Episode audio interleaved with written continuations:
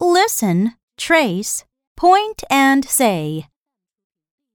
Indian sees an infant in front of the inn.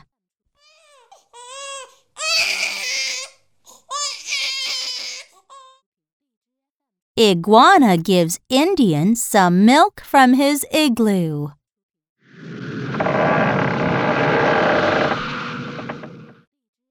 Indian thanks iguana with many insects. Now say it with me. Indian sees an infant in front of the inn. Indian sees an infant in front of the inn.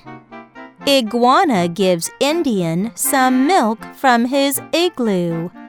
Iguana gives Indian some milk from his igloo. Indian thanks Iguana with many insects. Indian thanks Iguana with many insects.